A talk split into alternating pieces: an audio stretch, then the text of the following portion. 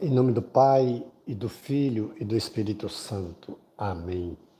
Vinde, Espírito Santo, enchei os corações dos vossos fiéis e acendei neles o fogo do vosso amor. Enviai, Senhor, vosso Espírito, e tudo será criado, e renovareis a face da terra. Oremos, Deus, que instruístes os corações dos vossos fiéis com a luz do Espírito Santo Fazei que apreciemos retamente todas as coisas, segundo o mesmo Espírito, e gozemos sempre de Sua consolação. Por Jesus Cristo, Senhor nosso. Amém. Nossa leitura orante hoje com o texto de Lucas 13, de 18 a 21.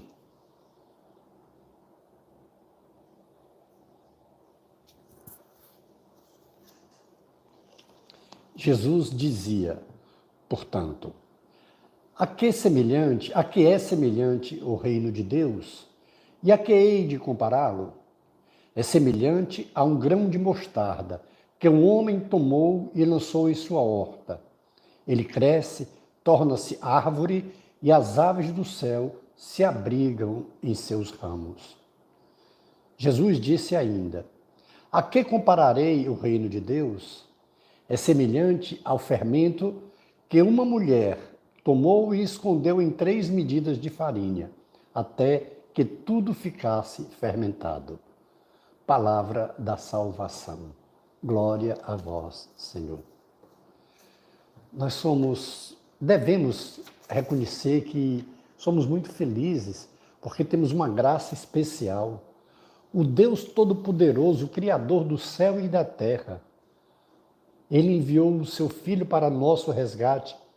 E o Filho enviou o Espírito Santo para nos fortalecer, para nos renovar, para nos dar sabedoria, para acolhermos essa palavra como sendo a palavra do Pai, que fala através do Filho Salvador Redentor. Ou seja, Deus é nosso Pai, Jesus nos mostrou isso e se comunica conosco.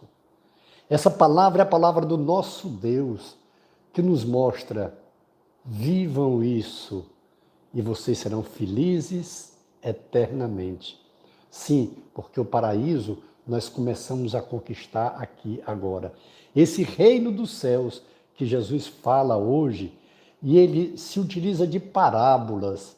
Jesus é mestre, o maior de todos os mestres, e ele utiliza muitas vezes parábolas para nos fazer entender, para nos fazer pensar, para nos fazer meditar que o seu ensino vai muito além só daquilo que nós estamos ouvindo. O que ele diz, as palavras dele, tem palavra de vida eterna, tem palavra de sabedoria, tem palavra de exortação, de correção, de ânimo, de entusiasmo. Hoje para falar do reino de Deus, que é esse chamado que todos nós temos desde o nosso nascimento e fomos criados à sua imagem e sua semelhança, portanto, livres, livres para até acolher ou não essa palavra de salvação. E hoje ele vem nos mostrar como é o reino dos céus, como é o reino de Deus. E é interessante que ele nos mostra através de duas parábolas. Essas duas parábolas, uma dirigida aos homens, outra dirigida às mulheres, para mostrar aqui já que naquela época, de maneira especial, Jesus falava para uma sociedade patriarcal, para uma sociedade machista, em que a mulher estava sempre em segundo plano. A mulher não tinha o mesmo valor que tinham os homens. E aqui Jesus já está fazendo uma defesa à mulher. Ele fala do reino dos céus, pega um homem, na época a agricultura normalmente era somente feita pelos homens, e ele mostra como é o reino dos céus. É como um homem que pega uma semente, a semente de mostarda, que é a menor de todas as sementes. Eu até tenho aqui, só para fazer uma alusão, uma semente de mostarda. Vê se dá para você ver aí. Tá, tem duas sementes de mostarda. Tá dando para ver aí? Né? Aqui. Bem pequenininha, não é? Pois é, a semente de mostarda que Jesus usa, que é a menor de todas as sementes, mas que, se plantada num bom terreno, se for adubado, se for irrigado, ela produz uma árvore imensa, onde até as aves do céu vêm fazer seus ninhos. Está mostrando aqui que o homem é chamado a ser esse anunciador do reino dos céus. Mas aí ele pega outra parábola, a do fermento, que normalmente eram as mulheres, nós estamos falando de dois mil anos atrás, eram as mulheres que preparavam as comidas, que faziam os pães. E ele disse: é como uma mulher que pega, eu vou ler aqui, a quem compararei o reino dos céus, a reino de Deus? Uma mulher que tomou e escondeu em três medidas de farinha uma medida, uma medida de fermento só. Que pegou, tomou e escondeu em três medidas o fermento.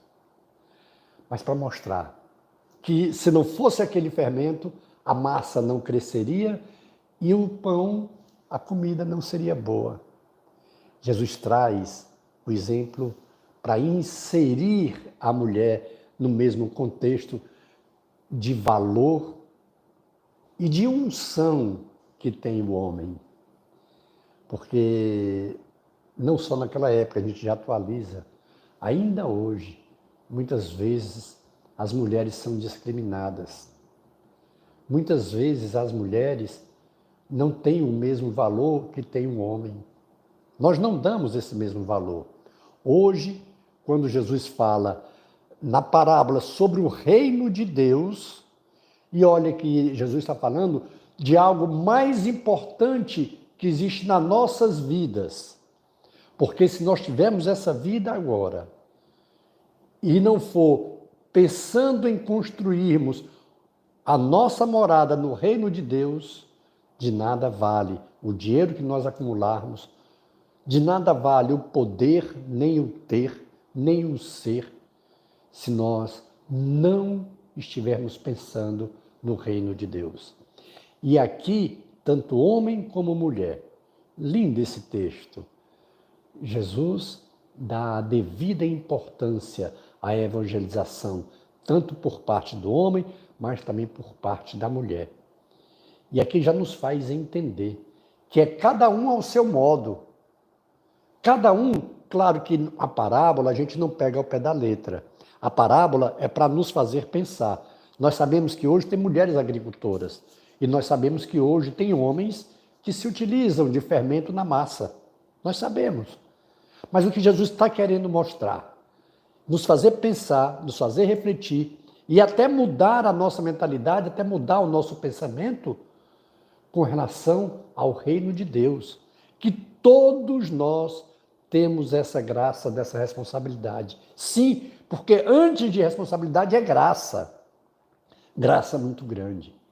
E nós vimos que Jesus, ao tomar um homem e uma mulher, está nos mostrando que essa evangelização começa em casa. Nós devemos evangelizar a nossa família. Os pais devem evangelizar os filhos. A responsabilidade mútua, não só da mulher, não só do homem, responsabilidade mútua e como é que nós evangelizamos na nossa família? Não é só falando de Jesus, é falando de Jesus, apresentando o evangelho dele e dando testemunho daquilo que a gente fala. É dando testemunho que evangeliza muito mais do que a nossa palavra, do que a nossa voz.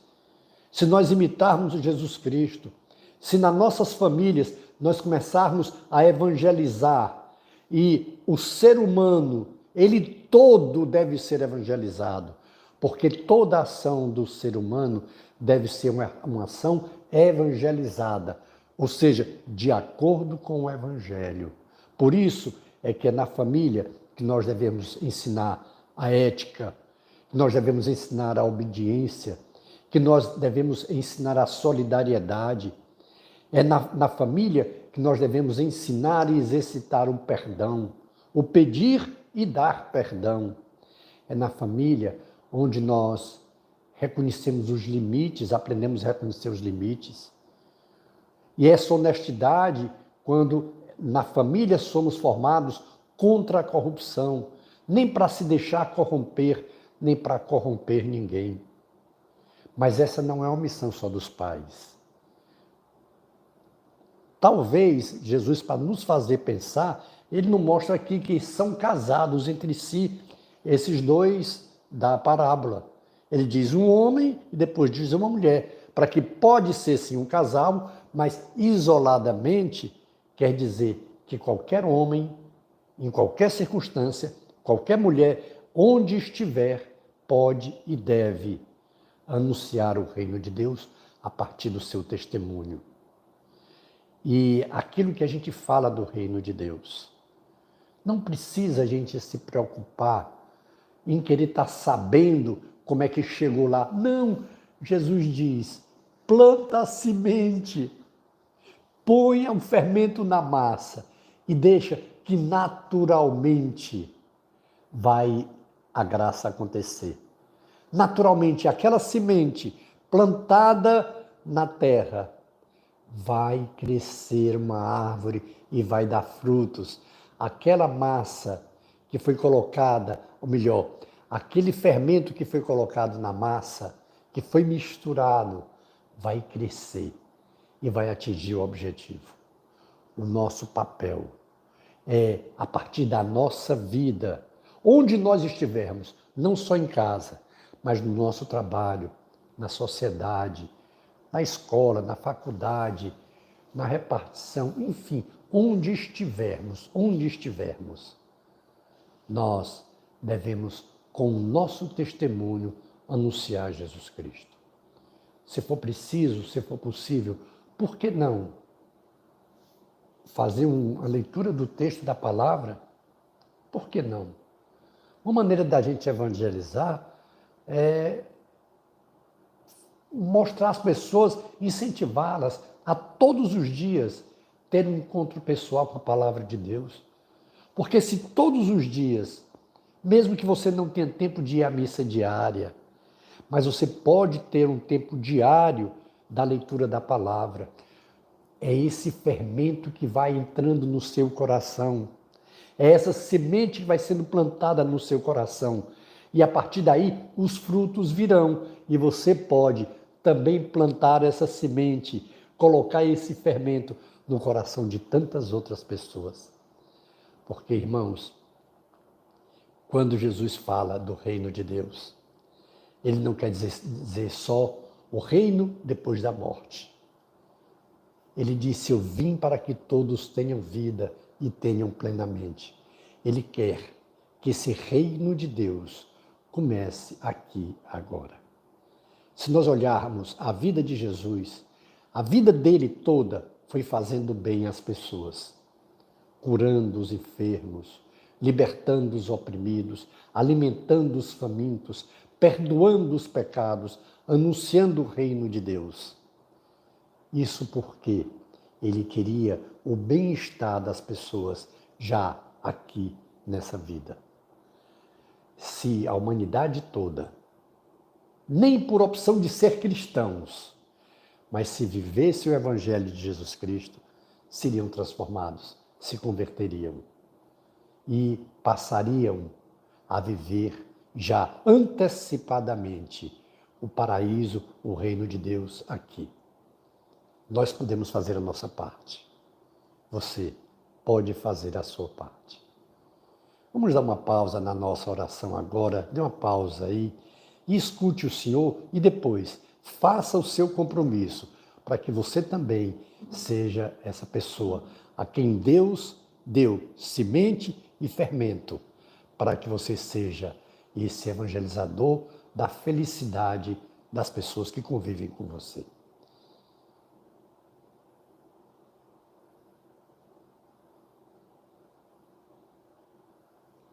Retornando à nossa oração,